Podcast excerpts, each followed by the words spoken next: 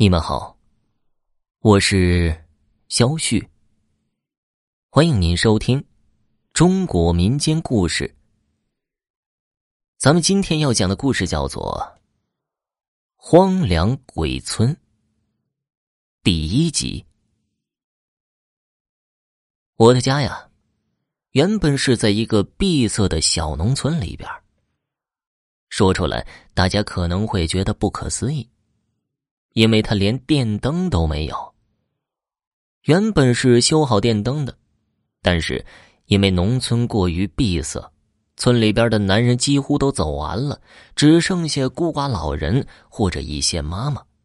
常年里边没有男人的村庄，习惯了最原始的方式生活。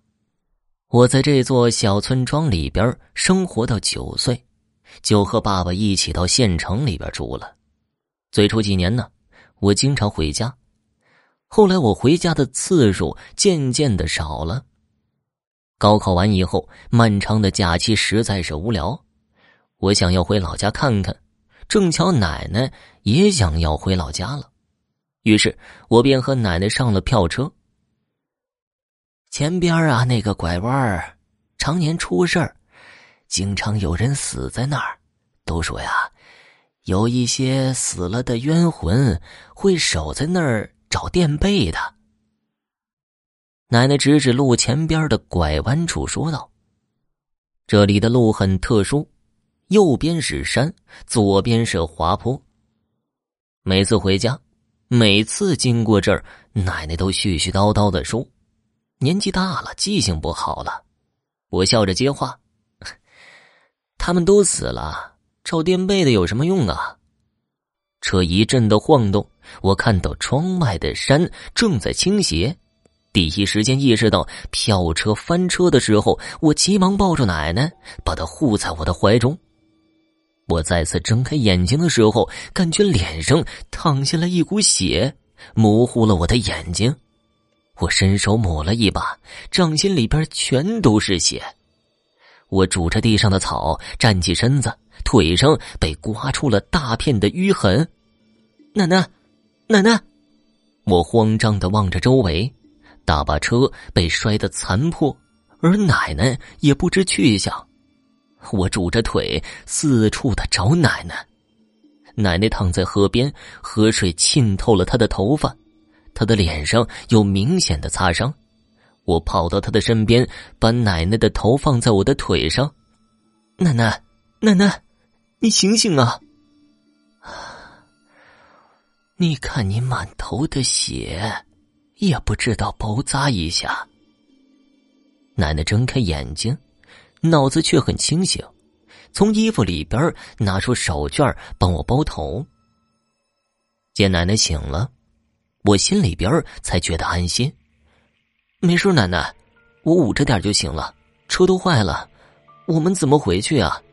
不然。我给我爸爸打电话，让他来接我们吧。奶奶看看我，目光又投向残破的票车，叹了一口气，却没有说话。我从兜里掏我的手机，然而找了很久，却没有找到。我一时间有些慌了。这儿离我家至少有十几里的路程，奶奶上了年纪，肯定走不动了。三儿。三儿的车，奶奶扯扯我的袖子，对我说道：“我抬头看到一辆拖拉机远远的从上边的马路上经过，我急忙跑近点儿，大声的喊道：‘小三叔叔，小三叔叔！’小三看了我一眼，停下车，急忙从坡的小路上跑下来。我大老远就听到有人叫我，我还以为是幻觉呢。”幸亏我拉了一趟矿石从这经过，不然，我拉你们上去吧。小三叔叔，你有手机吗？我想了想，发生车祸这么大事儿，虽然这偏远，出了好几场车祸都没人管，但毕竟是大事儿。我想先通知家里人，奶奶年纪大了，需要去医院检查检查身子。哎呀，哪有什么手机呀？接到村子里的电线，前段时间被吹断了，连电都没有，手机根本没法用啊！小三叔叔把奶奶扶上马路，抱上拖拉机，我紧紧的抓着拖拉机的边缘，用手帕按着头部，头上仍会传来刺痛的感觉。车快走到村口的时候，小三叔叔把车停到了河边的修车厂，他把奶奶接下车，我从车上一跃而下，抬起头的时候，正对上小三叔叔的眼眸。小三叔叔的目光中有些情绪一闪而过，他拍拍我的肩膀说道：“妞妞啊，高考完了吧？打算去哪儿上大学呀？”不知道小三叔叔什么时候也这么情绪化了，我笑着说道：“小三叔叔，成绩还没下来呢，我已经和我爸爸妈妈说好了，就报离家近的学校。”小三叔叔深深的看了我一眼。我有点心虚，毕竟是在这个村子边长大的孩子，大家对我知根知底儿的。我急忙转口说道：“也得看分数，我的分数能分到哪儿去就去哪儿上，选能上的学校里边最近的。”小三叔叔咧嘴笑了，拍拍我的手，笑着说道：“呵，你个傻丫头，行了，你快回去收拾收拾房间吧，天都黑了。啊，对了啊，别忘了买上蜡烛啊。”你们在城里生活惯了，肯定会不习惯的。行，好嘞，小三叔叔。我挽着奶奶的胳膊，走过弯弯曲曲的乡间小路。这一带的路没有铺过水泥，路上都是小石子儿。大庆嫂子，给我来包蜡烛。整个商店里边空空的，东西不多的几样摆放在柜子上。大庆嫂子拿着饭碗，一边吃着一边走了出来。突然脸色一变，哎呀，瞧把我吓的！妞妞，你这头是怎么弄的呀？看这血流的，咱哪儿都是啊！快进来洗洗。大庆嫂子长得有些胖，因此吧，抓我胳膊的力道很大，我的胳膊被他的手捏得生疼。我急忙说道：“没事没事不用了。”村里边的人就是淳朴热情。不管我怎么推辞，大清嫂子一甩手把我扔到了井旁边。我是真的一个踉跄就到了井边上，差点栽进了井里，吓得我脸色顿时间煞白。瞧你这小胳膊小腿的，在城里还没吃够好吃的吧？大青嫂子把板凳放在我的身下，给了我一条毛巾。我用毛巾蘸着井水擦拭脸上的血迹。家里的井都很小很浅，井里的水很凉很静。我望着井里我的投影，突然间，井水一阵晃动，镜面上飘出一层涟漪。天色沉了下来，整个空寂的院落大得渗人。血水从我的指尖一滴一滴的滴落，滴在青石板上，碎开了一朵朵血花。等井里边的水平稳了，我看到井里的倒影中有一个小女孩扎着两个小辫子站在我身后，阴阴的笑。我一回头，果然有一个小女孩抱着一个脏兮兮的小布娃娃，直勾勾的望着我，嘴角一勾，就是一个阴森森的笑容。姐姐来了，姐姐来了，我有伙伴了。他看到我转头，甚是开心。我是宁愿我一转头有一个女孩正站在我身后，也不像恐怖片里那样一转头竟然没人。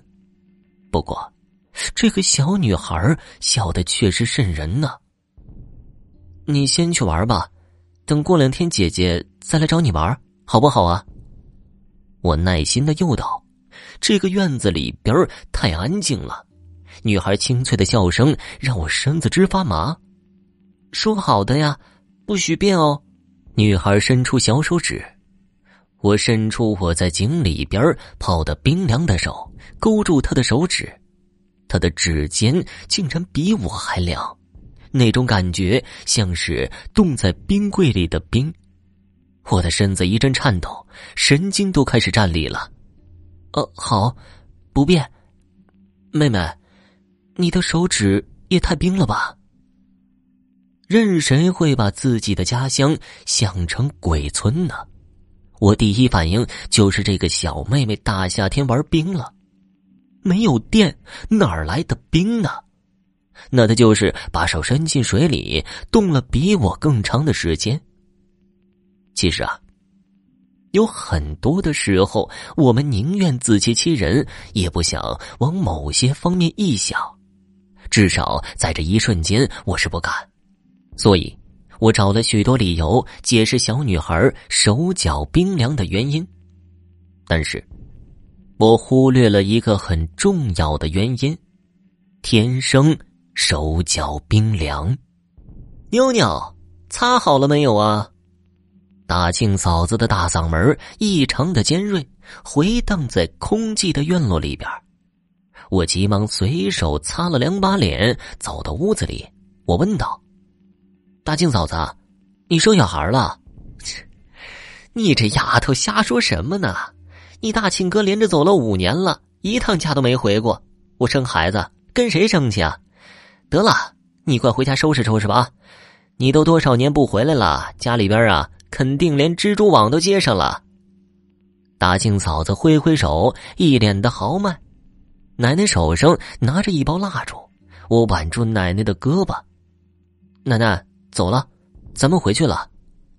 我们先走了，大庆媳妇忙着吧。奶奶和大庆嫂子打了个招呼才走。我们家呀，离着大庆嫂子家很近，中间隔着三座房子。等我走到家门口，黑色的大门上蒙上了一层灰，大门上几年前贴的福字已经褪了颜色，在风中摇摇欲坠。铁锁上生了一层厚厚的锈迹，我从衣服里边拿出钥匙，然而，因为锁子生锈生的太厉害，门很难打开。我低着头用力的拧，我感觉钥匙几乎都要断了，却仍然拧不开锁子。丫头，去隔壁要点香油滴上，锁子就容易开了。奶奶望着我开锁子艰难的模样，笑得很慈祥。我继续尝试了几次，终于还是放弃了。我点点头：“行，奶，我去要点香油，你等我一会儿，我马上回来。”我小跑着来到隔壁，农家院子一般都不关大门的。我走进院子里边，叫道：“苏婶婶，苏婶婶在吗？”苏婶婶打开门，一身白色的校服，眼睛哭得红肿。我这才扫了一眼院落里边，堆放着许多花圈，门上系着白花。我一时间不知道说些什么，愣愣的望着苏婶婶。苏婶婶热情的说道：“妞妞啊，放假回来了，回来住几天呢？住两个月呢。高考放假了，想多在老家待一段时间。”苏婶婶点点头，嗯，多待一段时间吧，好不容易回来了。嗯，婶婶，那个可以给我一点香油吗？我家的锁都打不开了。我酝酿了一会儿情绪，扭捏的说道：“好了，本集播讲完毕，感谢您的收听。想继续收听下一集的，那就点个关注吧。明天晚上继续收听。”